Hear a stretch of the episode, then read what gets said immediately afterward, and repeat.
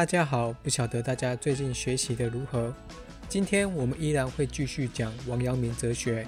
我想大概一口气把这三讲讲完，好，赶紧填了这个坑。上一讲我们讲了王阳明的致良知的概念，主要是扭转诸子的先知后行的问题。那我们今天要讲的是致良知，其实也是要扭转诸子的问题。如果大家之前有听过我们讲的大学导读，想必应该还会记得大学里有一句话叫做“自知在格物”，这是大学一系列的功夫论起点，由自知格物逐渐推扩至诚意、正心、修身、齐家、治国，乃至于平天下。所以，这个自知在格物是相当重要的功夫。朱子本身也相当重视《大学》这部经典，其认为这是四书之首。当然，这个“首”不是头顶的意思，而是学习儒者的人应该以《大学》为先，所以这个“首”是首先的意思。朱子的四书章句将《大学》排在最前面，也是这个原因。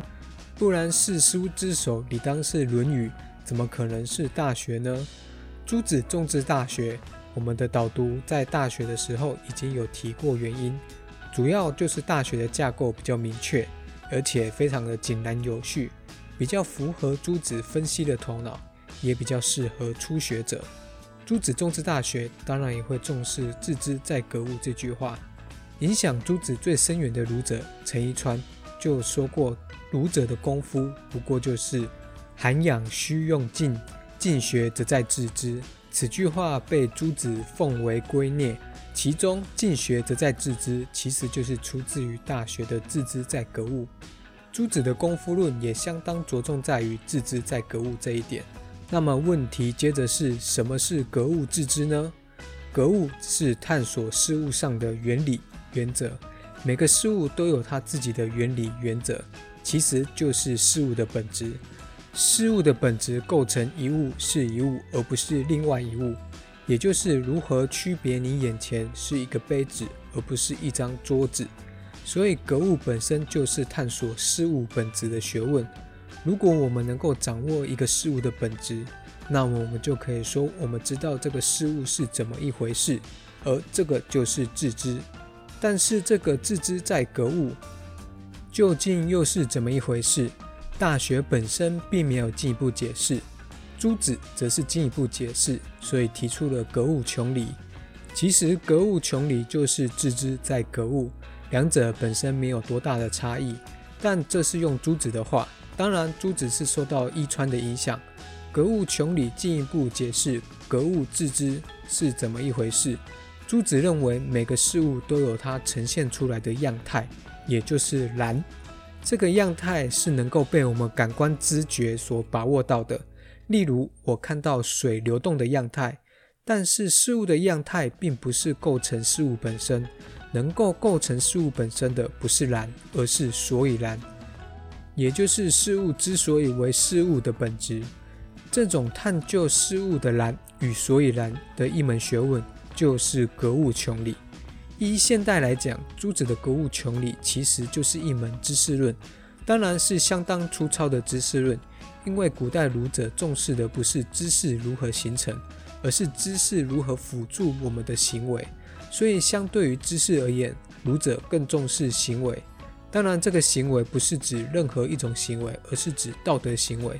所以，儒者真正重视的是道德行为。但就像我们前面所说的。朱子的格物穷理本身，与其说它是一个道德实践的功夫，倒不如说它更像一个探索知识或者是知识如何构成的学问。那么，朱子的格物穷理就会产生一个问题，也就是我们探索事物的本质，跟我们要如何成为有道德的人有什么关系呢？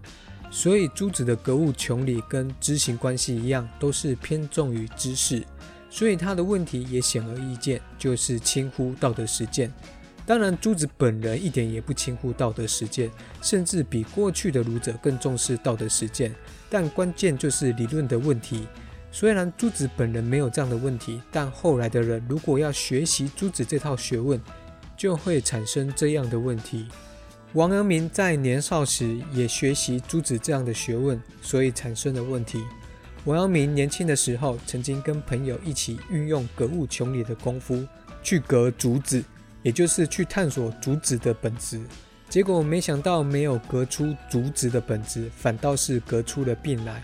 于是年少的王阳明就认为圣人还真的不是人人可以当的。所以这就是诸子思想所遗留的问题，也就是格物穷理所建构的是一套知识性的学问，与儒者想要成为圣人的向往有很大的鸿沟。王阳明龙场悟道之后，首先解决的是诸子先知后行的问题，其次是解决诸子这个自知在格物的问题。如果知之是偏向于知识的学问，那么该怎么解决呢？王阳明就提出了致良知。也就是从知变成良知。良知一词出自于孟子，孟子提出良知良能，因为孟子认为人的本质是先天存在的，是不假后天学习而有的，而这个就是良知良能。良知是指人先天存有知是知非的判断能力，而良能是指人先天存有为善去恶的动力的能力，这些都不是后天学习而来的。反倒是一个人诞生在这个世界上，就已经植入在一个人的心中。如果是明眼人，大概也可以猜得出，这个良知良能，其实就是王阳明所讲的知行合一。而王阳明所讲的致良知，虽然只是取良知一词，而无良能一词，但其实良能一词已经包含在致良知的致，致就是行动的动力，或者说是具体的行为。所以良知良能到知行合一，再到致良知，其实都是一脉相传的思想，只是着眼于时代当前的问题而有不同的回应和讲法。面对诸子学所产生的问题，无论是先知后行，或者是自知的问题，王阳明都是以孟子的思想作为根基，提出了知行合一和致良知进行扭转。那么什么是致良知呢？如果用阳明的话，就是致良知之天理于事事物物。所以王阳明的格物就不是探索事物的本质，而是正物，也就是正其不正，以归其正。致良知和致知的差别就在于这个理从何而来。诸子的致知是去探索事物上的本质，也就是事物的理。但是王阳明认为这个理不在于事物，而是在于我们心中。所以说，天理不是在于事物之中去探索，反倒是一直都是在我们心中。那么，王阳明的致良知既然是一个将天理运用到事物上，那么它本身就是一个道德实践，所以它就不是一个纯粹的知识性的学问，而能跟古代的儒者之治互相接壤。致良知是王阳明的核心思想，阳明学正式可以称为良知学。所以，致良知在王阳明的思想当中占有举足轻重的地位。王阳明的众多弟子也是从如何治良知这个问题，逐渐展开他们的思想。今天我们就先讲到这边。如果你喜欢我们的整理，请不要吝啬的按下订阅或关注，并分享给其他有兴趣的朋友。感谢您的聆听，我们下一讲再见喽。